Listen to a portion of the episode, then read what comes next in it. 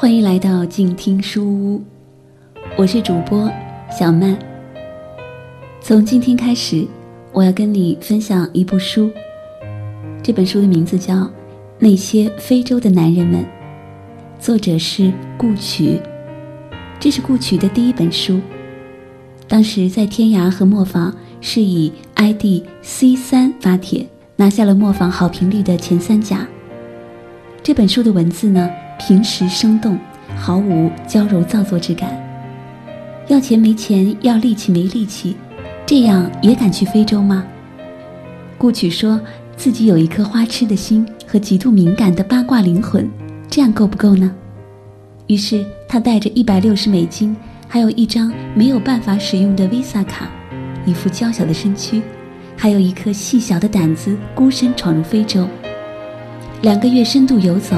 仰望过埃塞俄比亚繁茂的星空，路过美丽的全裸少女部落，被骗四十五美金，还打了一场架，认识了这些让他一生难忘的男人们。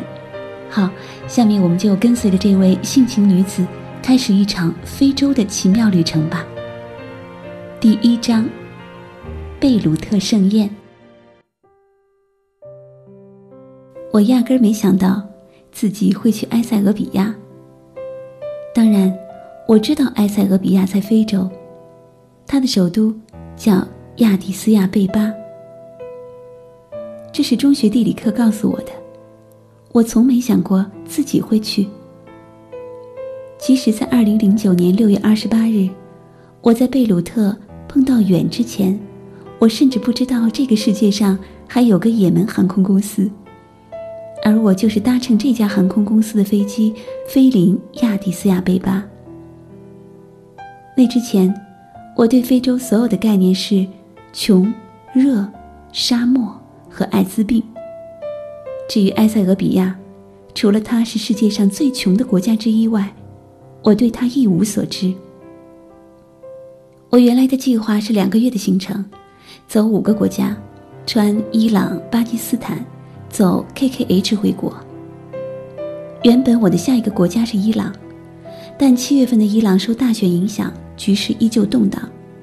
伊朗和巴基斯坦的陆路口岸已经关闭，也就是说，原计划已经行不通。离我最近的还有埃及，但是七月份的埃及气温已经逼近四十五摄氏度，我委实没有勇气进入。所以，我窝在贝鲁特的 Tala Hostel 里已经八天，还是不知道下一步到底去哪里。从我的窗口可以看见一抹蔚蓝的地中海，我每天把头从窗口伸出去看它一眼，然后缩回去，继续睡觉，并苦恼自己到底往哪里走。这是我盼了十年的悠长假期，而我居然不知道要去哪里。尽管我已经鬼使神差般拿到了埃塞俄比亚的签证，五天前，我在 Tala Hostel 里碰到刚从叙利亚过来的中国的远，百无聊赖中就和他一起去了趟位于贝鲁特市区的埃塞俄比亚领事馆。一个半小时后，我便拿到了一个月有效期的埃塞俄比亚签证。随后，远去了约旦。而我继续赖在 Tala Hostel 的床上，对着护照上的伊朗签证、巴基斯坦签证和埃塞俄比亚签证烦恼，不知道到底要去哪里。昏昏沉沉中，有人冲到我床边大嚷：“嘿，你是不是要坐也门航空去埃塞的中国人？也门航空的飞机出空难了，三天内机票三折。”他伸出三根手指，在我面前晃，加重语气：“三折。”我的大脑当即三秒后猛然醒悟过来，用最快的速度冲了出去，出去买机票。但是人算不如天算，我迷路了。而第二天是周六，所以我最后买到的是六折后含税二百六十美元的，从贝鲁特直飞亚的斯亚贝巴的机票。时间往往替人们做出最终选择。我感谢上苍让我去了非洲，但是上苍不能改变我身上只有一百六十美元的事实。我便是贝鲁特所有我可以找到的 ATM 机，但还是无法取到美金。我不知道的事情还有很多，比方说，我不知道亚的斯亚贝巴在哪里，这个我二十四小时后就要到达的城市；比方说，没有打过疫苗，也就是传说中的黄针，埃塞俄比亚会不会让我进去？比方说，我一直哄着母亲。我还在土耳其，这个他知道并认为安全的国度。不知道聪明如他有没有相信我？比方说，如果我在飞机上没有碰到同一航班的远，我该怎么办？我甚至没有 Lonely Planet，我没有任何有关非洲的资讯，我所有的只是一个远的手机号码。在拿掉机票的一瞬间，我开始恨以色列领事馆。要不是他们拒签我，我现在应该和同伴在耶路撒冷。至少我知道那边有耶路撒冷，有死海，而不至于去一个一无所知的大洲。我问过远，埃塞俄比亚有什么？他的回答很简单，他说，就是部落、村庄和教堂。而我在中东看罗马柱子，已经看得牙痒痒，恨不得扑上去咬一口。又是教堂。原口中的非洲埃塞，并没有丝毫吸引我的地方，而最终让我决定飞往埃塞的原因，究其根本，不过是那时我还不想回中国。这让或因签证，或因高昂机票，或因路途遥远而与非洲失之交臂的同胞，对我既羡又妒。远让我带着抓绒衣。那边是雨季，比较冷。他说：“这大概是唯一能够安慰我的话了。至少那儿比中东凉快。等到八月底，等伊朗凉快了，我再飞去德黑兰好了。”我安慰自己。这倒不是我对伊朗有多么向往，只是我做了一切进入伊朗的准备，而我。对非洲一无所知。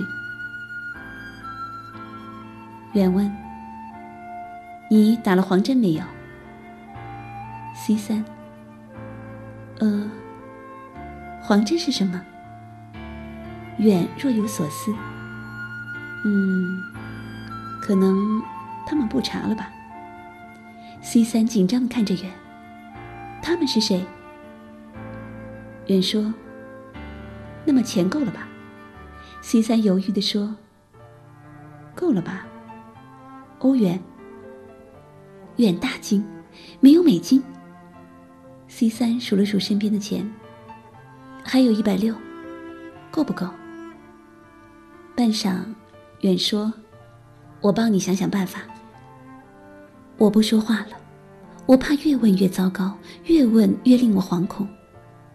我软软的倚在椅子上，给自己鼓劲儿。总会有办法的吧，心底却是一片凉意。人们对未知充满恐惧，我也一样。那个时候，我不会想到自己会一个人拖着拉杆箱在东非三国间悠然自得地穿梭，也不会想到自己会在坦桑尼亚的大街上用订书机去揍一个黑人，只是为了要他记住永远不敢再骗东方单身的女性。更不会想到自己会因为被翻倒的皮艇压入白尼罗河中而兴奋不已。最初的那个时候，我只觉得惶恐。终于，我开始哭。一开始只是小小声，后来想想，反正没有人认识我，于是干脆找了个街角随便一坐，开始大声的、痛快的哭。我想，我哭很久很久了。我本来是想去耶路撒冷的哭墙哭的，哭哭我这几年颠沛流离的生活，但是该死的以色列去牵我。不断有路人停下来问我为何哭，我不理他们，继续哭。有时候我觉得当年九岁的自己还在透过我已疲倦的眼睛，惶恐地看着这个世界。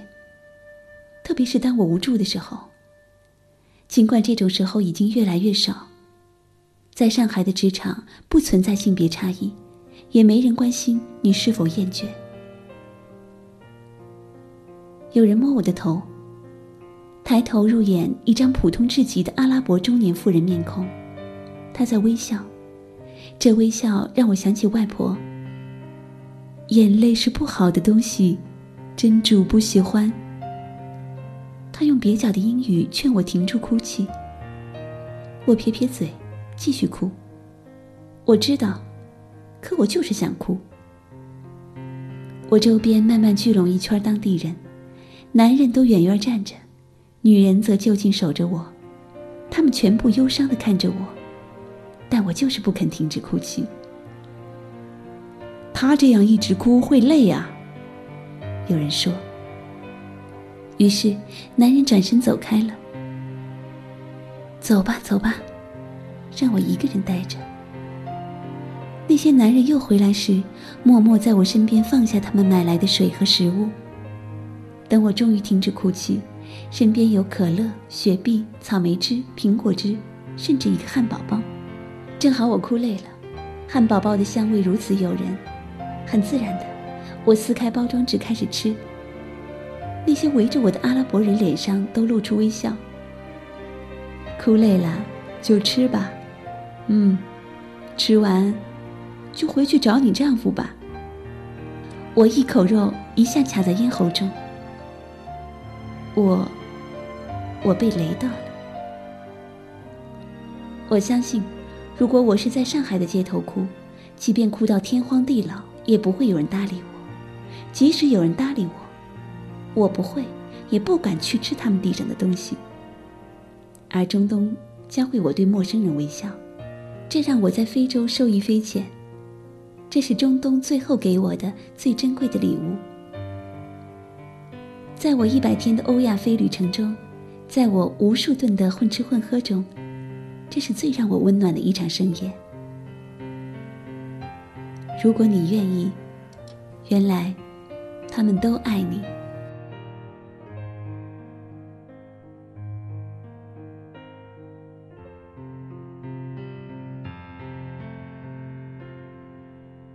好了。今天这期静听书屋就分享到这里。C 三的非洲之旅还没开始，但已经让我们替他担心不已了。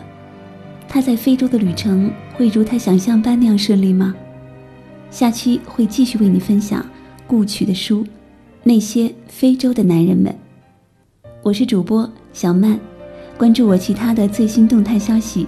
新浪微博搜索“慢之味”，快慢的慢，味道的味。感谢收听静听书屋，下期再见。